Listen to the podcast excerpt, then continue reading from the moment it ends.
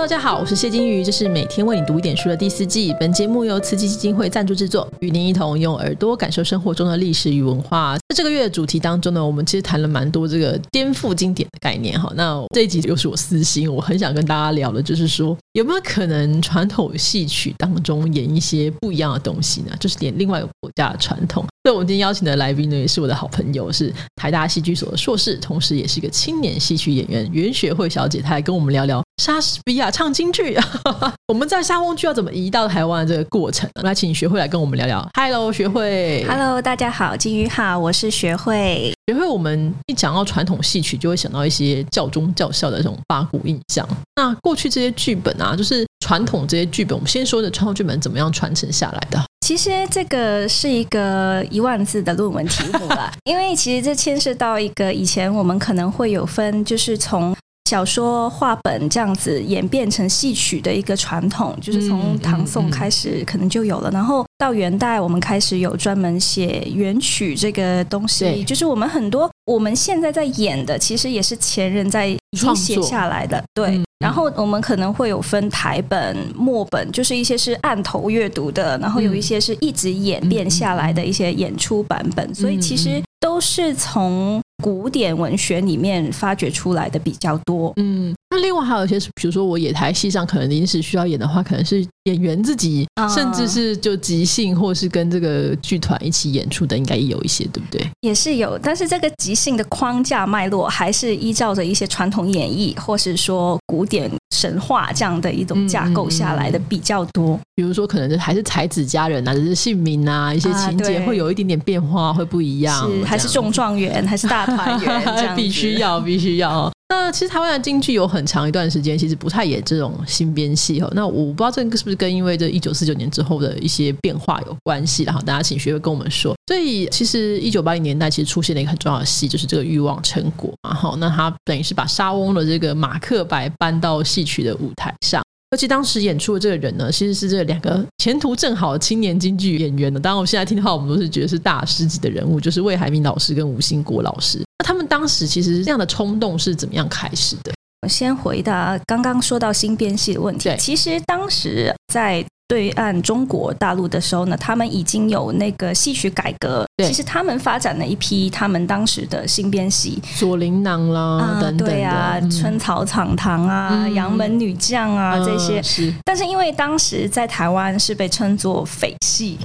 所以王安琪老师好像有一篇文章写没错，就是关于净戏这个东西。对，大家可以去参考安琪老师的文章。那所以他们的那边的新戏呢，没有到。台湾来，但是台湾其实在七十年代就已经有发展他们很多的新编戏了。嗯，例如说，在一九七零年代就已经有郭小庄老师的《雅音小集》。嗯，当时呢，他就是采取了一个老戏新编的策略，就是把一些传统的故事，像《窦娥冤》。王奎、富贵英这些故事呢，用新的方法、现代的角度去讲述这些故事。对，那其实当时大家就已经意识到，哦，可能京剧要变形了，甚至是他们三军剧团可能要面临一个瓦解的危机，因为年轻人不看了嘛，也是跟时代一样的问题。嗯，没错。然后他们的整个架构也改变了。嗯，然后呢？当时呢，吴兴国老师他们就是意识到，就是京剧必须做出改变这一点。对，但是他们当时候呢，就选择了就是一个非常独特的方法，就是用京剧来讲莎士比亚的故事，或者说，因为用京剧去讲，那么老戏迷又不能很完整的。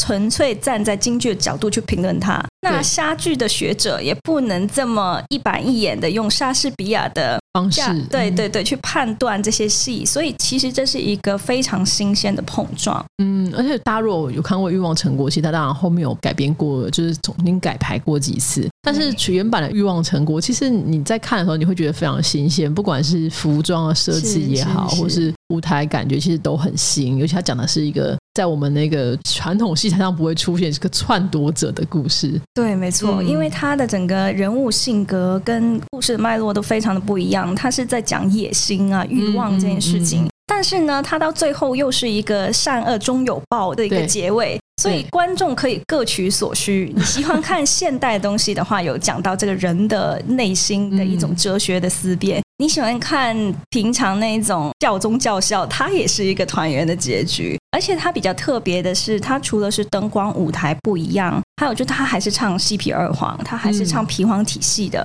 就音乐的形式上还是传统的，没错。但是演员的坐标就非常的不一样，因为他们抛弃的传统可能有水袖啊，或是一些传统的身段，他们就要因应这个角色跟结构不一样，他们的服装、灯光各种也会影响他们的表演，也会出现一些。区别，嗯，当然，就大家觉得最震撼是最后这个吴兴国老师要从那个城楼上翻下来，然后一个石岛嘛。对对对，那个是 他年纪都很大了，还是非常的，还是一定要演出这一段这样子。是是是，但其实像师导这样的一个身段，在戏曲舞台上其实是常见的。就是在老生呃，这个算是一个很技巧性的展现，在老戏里面也很多。但是你说要在这么高的楼翻下来，就是它会让你产生一个非常强大的视觉冲击，因为以前可能比较倾向于一种是技巧的展现，但是吴老师从那个戏那个高潮推到最后，他这样翻下来。是很有悲剧色彩，就是大家不会只关注那个动作有没有做成功，你你已经在看那个角色，所以就是跟以往非常不一样。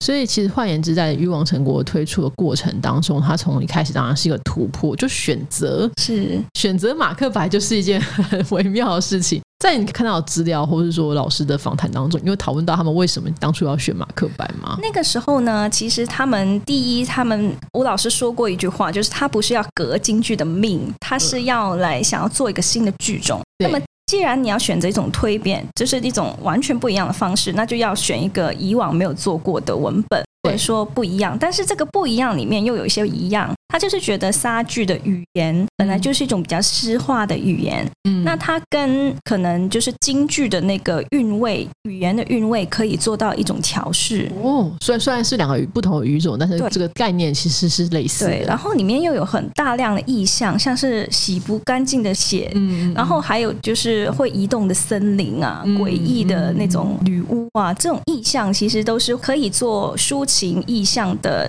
传统戏曲的这个氛围呢，做一个对比，所以他也花了很大的时间去处理这一块。嗯，所以这个我想是当时他们会选择莎士比亚的其中一种，就是技巧上的一种选择。对，因为我们也知道莎士比亚其实跟汤显祖年代差不多嘛，两个剧种，两个不同的语言，其实都在正在发展当中。发展出不一样的风格了哈。那其实《欲望成国》之后，就是当代传奇，或者是现在其实蛮多新的剧团都是用沙翁剧或是一些外国经典来改编，甚至就等待国陀也出现啦等等的哈。那这个改编的过程当中，他们要怎么样去把这些外国的文本来内化成就是他们常见的语汇呢？啊，其实这个还蛮看选材的，因为像啊，好，我们讲《欲望成国》，它最初是由当时还是大学生的李慧敏老师去改编嘛，嗯，然后当时其实因为是他这个故事的架构跟质地，其实他们觉得跟东周列国当时的确发生的一些历史是类似的，所以他们才做这样的一个改编。但是到后来，其实像楼兰女啊，或是说王子复仇记这一类型呢，他们已经把那个故事呢，就是跳脱了一般戏曲的对话的方式，甚至是讲话的方式都不一样。那种内化更多的可能是体现在他们可能不一定完全用金白去讲话了，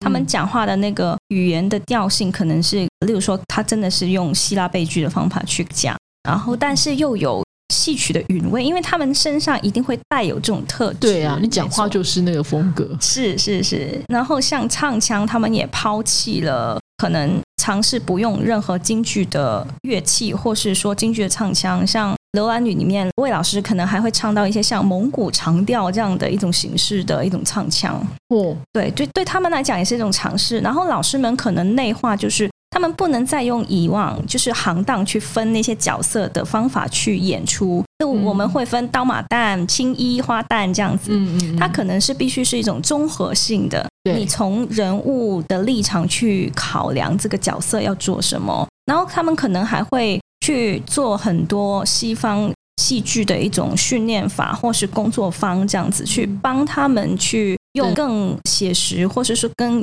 具备西方现代感的一种方法去诠释，所以这种内化是不光是文本，它是发生在演员身上的，试验也非常多。所以基本上可以说，台湾就是目前的这些戏曲演员，其实就是带老师们那一辈的演员，当然每个人几乎都有经历过这个杀剧的洗礼过，好像都有吗？几乎，就安利老师好像也有。他他有演过对艾丽尔吧，我记得。而且他有演过马克白夫人哦，真的、嗯哦，对哦，他有演过，它是一个一个必经的过程。你通过传统的这个戏曲的训练之后，接下来你开始演传统戏曲的戏，接下来你开始挑战一些比较不一样的，就是每一次，就是不管你在制作过程或演出过程，其实都是对自我、对于戏剧形式的一种挑战。对，所以他们就会拥有更大的能力，跟更大胆的去创作一些新的角色。嗯，你觉得在你目前看到的这些就跟莎翁剧或者外国经典改编的文本的戏当中，你自己最喜欢哪一部？我自己最喜欢的，其实也是《欲望成果》跟哦，罪哦，好难哦！你看，我已经要开始三心两意了。其实我你可以多讲多讲几个没关系。其实我自己蛮喜欢《欲望成果》的那个故事架构的，对就是他现在回头来看。当时是很轰动的一件事情，嗯很革新，大家啊觉得啊京剧，有些人觉得离经叛道，但是好把我们的眼光拉回二零二二年去看。觉，得还好啊，其实还好，而且你会觉得它很耐看，嗯，就是。它既符合一些传统戏曲的一些做表或者是叙事的风格，但是它又有一种就是西方哲学哲思的那个部分，因为以往传统戏曲比较缺乏的可能就是叙事嗯。跟一个。比较不一样的哲学思考，就是它嗯。可能还是会跟那个社会价值等等有关。对，但是这边它比较是人性化的。那么楼男女，我自己觉得很难忘是，其实剧情我觉得也蛮有趣，但是我觉得比较喜欢的是老师的一种演绎的方式，嗯，就他怎么去驾驭他那个叶景天做给他的那一身。那一套大衣服，那一套有两根木棍的衣服，然后你怎么驾驭整个舞台？这么不一样的语言，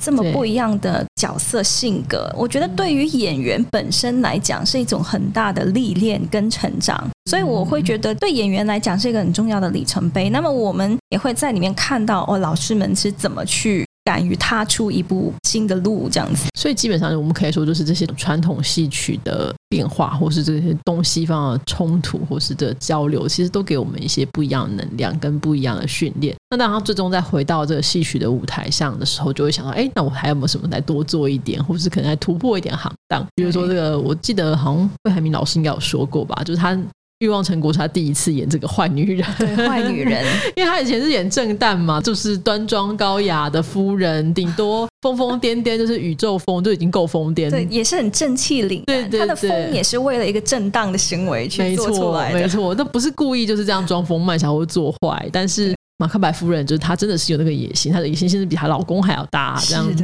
那到后来我们看到更多的坏女人，就是老师的舞台上就更多了，比如说这个王熙凤大闹宁国府，那真是坏到一个会让你毛骨悚然啦，曹溪巧啦，真的是非常的多。哈。那在你自己看来，这种向经典致敬，假如说你有一天你自己也想做一出这个跟经典致敬的戏的话，你会预期它的困难，跟你觉得你他们会需要挑战的地方在哪里？其实我觉得向经典致敬，特别是我们这种立在传统跟创新东西方之间的一个时代里面，其实我觉得面对的困难，好像那个议题一直都还存在。就是第一是你怎么样把握原本那个经典的一种精粹，然后你让它用。现在的人能听得懂的话讲出来，其实是这个对我而言，那种现代化是这个意思。嗯，就是说，你要用现代人能够理解的方法去把那个故事的精髓讲出来，不然的话，他们会觉得，首先那个经典对他们来讲，可能也离他们很远了。嗯虽然它是一个经典，